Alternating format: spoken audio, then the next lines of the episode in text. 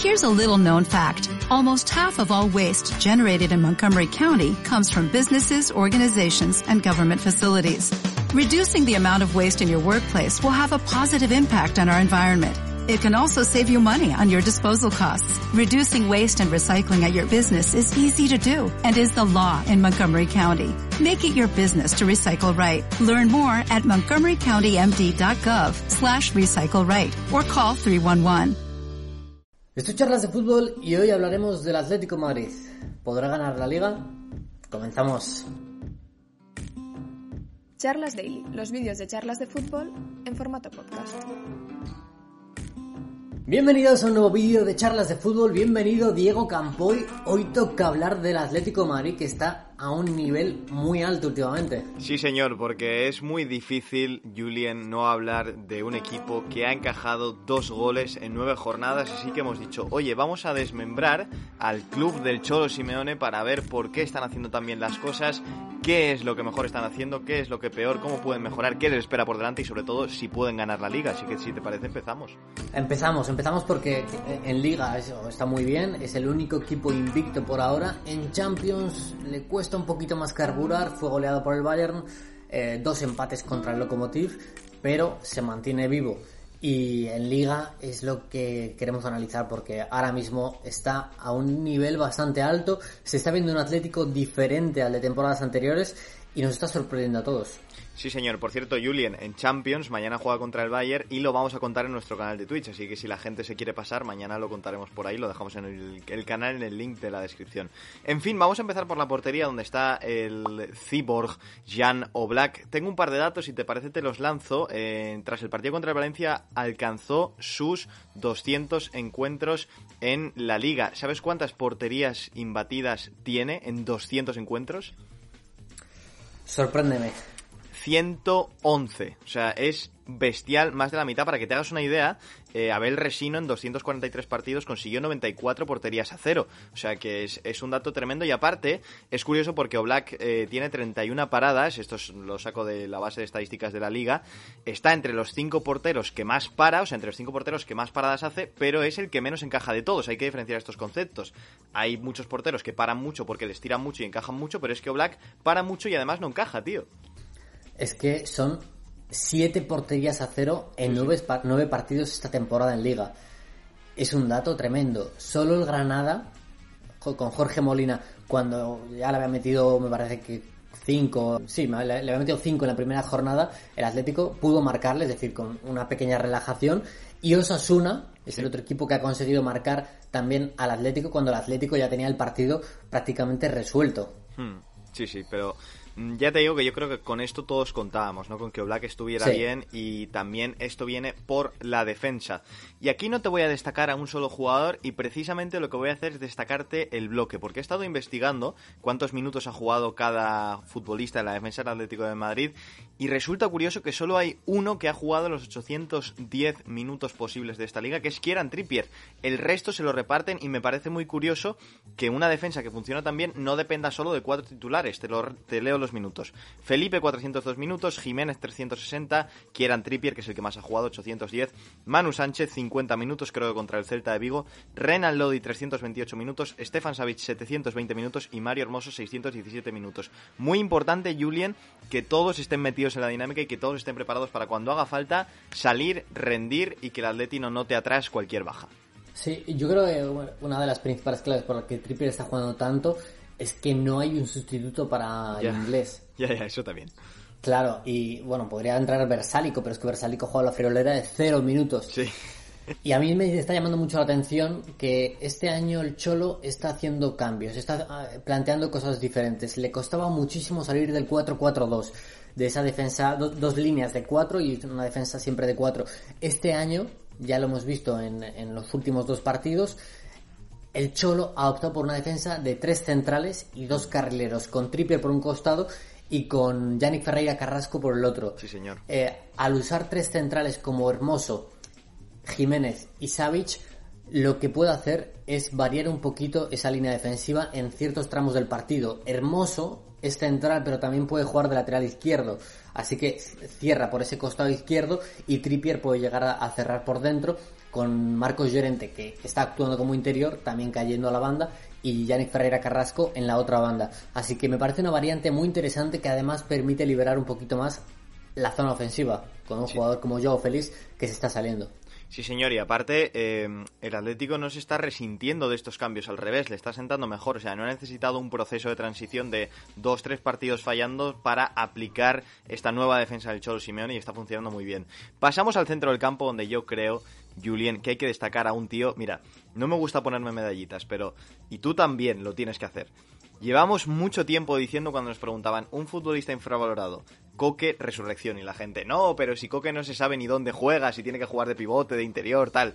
Ahí está demostrándolo ya el jugadorazo del Atlético de Madrid. Te doy un dato. El Atlético no ha perdido ninguno de los últimos 26 partidos de liga que ha jugado con Coque sobre el terreno de juego. 17 victorias, 9 empate. Ahí está donde se nota. Se nota cuando falta, tío. Y ese es el claro indicativo de un futbolista infravalorado.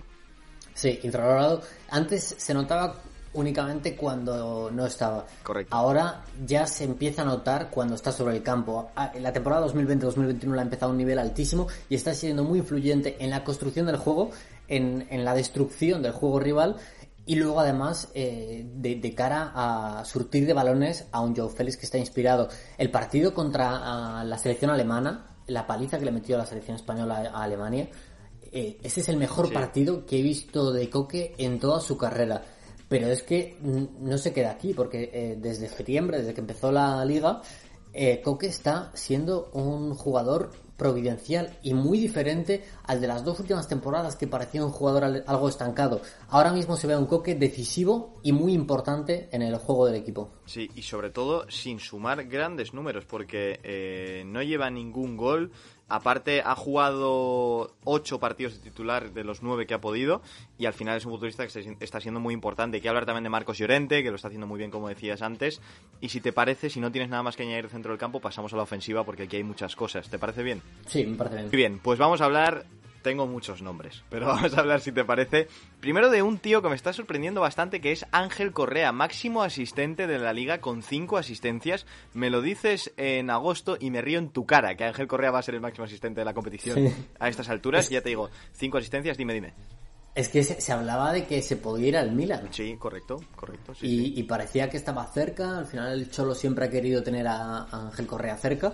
Y y dices, bueno, es que piensas en el 11 titular del Atlético de Madrid y no piensas en Correa. Sí, no piensas en Correa, piensas en que arriba van a estar Joao Félix y Luis Suárez, que por un costado va a estar Yanni Ferreira Carrasco, por el otro Marcos Llorente, en el medio Coque, pero no piensas en, Ángel Correa como titular. Al final sí que está sumando minutos también por, por esa lesión de, bueno, y por el coronavirus de Luis Suárez, pero eh, cuando está jugando lo está haciendo muy muy bien. Y aparte está acompañado de dos bestias como son Joao Félix y Luis Suárez. Vamos primero con el portugués, que tú dijiste a principio de año que iba a hacer muy buena temporada y de momento estás bastante bien encaminado. Lleva 15 disparos en liga, 17 regates con éxito, ahora te daré unas estadísticas de otros futbolistas para que lo podamos comparar, y 5 tantos. Em, para que te hagas una idea, jugando menos minutos, eso sí, Vinicius Junior, que es un futbolista regateador nato, 10 regates con éxito y Joao Félix 17. Eden Hazard, con menos minutos, como ya he avisado, 4 regates con éxito. O sea, es una bestialidad. Es menos, bueno, es menos de un cuarto de lo que ha hecho Joao Félix. Y luego aparte lo combina Julien con una capacidad goleadora que ya lleva 5 tantos, que si la sumas a los otros 5 de Luis Suárez, pues hacen que arriba el Atleti sea dinamita pura y dura. Y sobre todo, lo decíamos cuando llegó Suárez al Atlético de Madrid este verano. Llevaban mucho tiempo sin un 9 puramente goleador, sin un Falcao.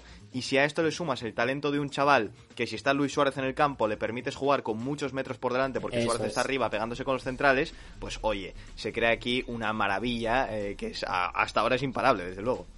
La presencia de Suárez ha permitido al Atlético de Madrid este año dar un paso adelante y, jugar más arriba. Eso en otras temporadas no, no, lo podía hacer y al menos tenían jugador como Morata que al contragolpe funcionaba bien con metros por delante o incluso Diego Costa.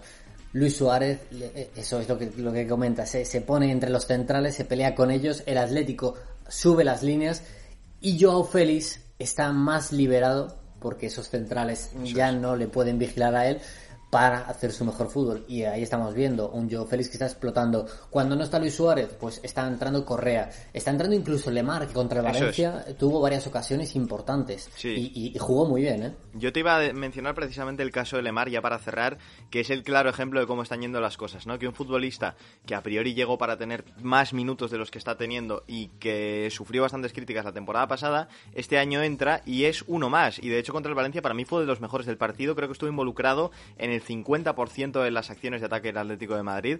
O sea que al final es, es, lo que te digo, ¿no? Cuando un equipo está bien, se nota también en la Real a veces, ¿no? Que entra un futbolista que no está teniendo tantos minutos, pero se contagia de la dinámica y juega muy bien. La pregunta estrella, Julien, ¿o quieres añadir algún, algún argumento más? Yo quiero añadir una cosa, y es que eh, hemos visto al Atlético perder año tras año jugadores súper importantes. Eh, la temporada anterior mismamente fueron Juan Fran, fue Godín, fue Lucas Hernández, fue Felipe Luis, eh, Gaby, fue Grisman, fue Rodri. Se han ido en los últimos años jugadores súper importantes para el equipo. Eh, este año lo vimos con la marcha de Thomas, el último día del cierre de mercado. Y el Cholo Simeone ha sabido reinventarse una y otra vez. Fortalecer el equipo con jugadores nuevos que no estaban acostumbrados a su dinámica. Y ahora mismo estamos viendo cómo el Atlético es candidato a la liga. Y estamos en la jornada, bueno, ellos ya están en la jornada 9, todavía queda un poquito, queda bastante para, para que avance la liga, pero se ve al Atlético con potencial para hacer algo importante y más viendo que equipos como Real Madrid o, eh, o Fútbol Club Barcelona no están aguantando el tirón y hay otros como Real Sociedad, como el propio Atlético, que, que están ahí. ¿Es el Atlético candidato a ganar esta liga? Candidato desde luego y para mí es el favorito. Y respondiendo a la pregunta del título, eh, como te digo, bajo mi punto de vista sí, es ahora mismo el candidato más claro para hacerlo.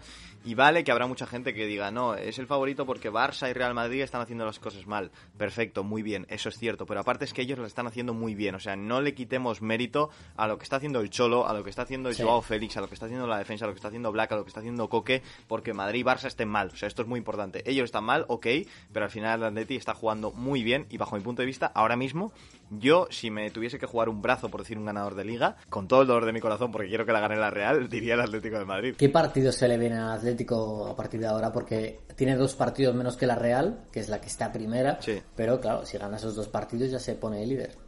Calendario inmediato, te voy a decir Champions League también. 1 de diciembre, Atlético Bayern, como digo en nuestro canal de Twitch. 5 de diciembre, agárrate los pañales, Julien, Atlético de Madrid, Real Valladolid. 9 de diciembre, Red Bull Salzburg, Atlético de Madrid, en Austria. Y luego vienen muchos partidos de liga. El 12, Real Madrid, Atlético de Madrid, ojito a esto. El 19, Atlético de Madrid, Elche el 22 Real Sociedad Atlético de Madrid. Acuéstate y suda. Aquí se va a decidir, se va a decidir bastante, pero este es el calendario inmediato.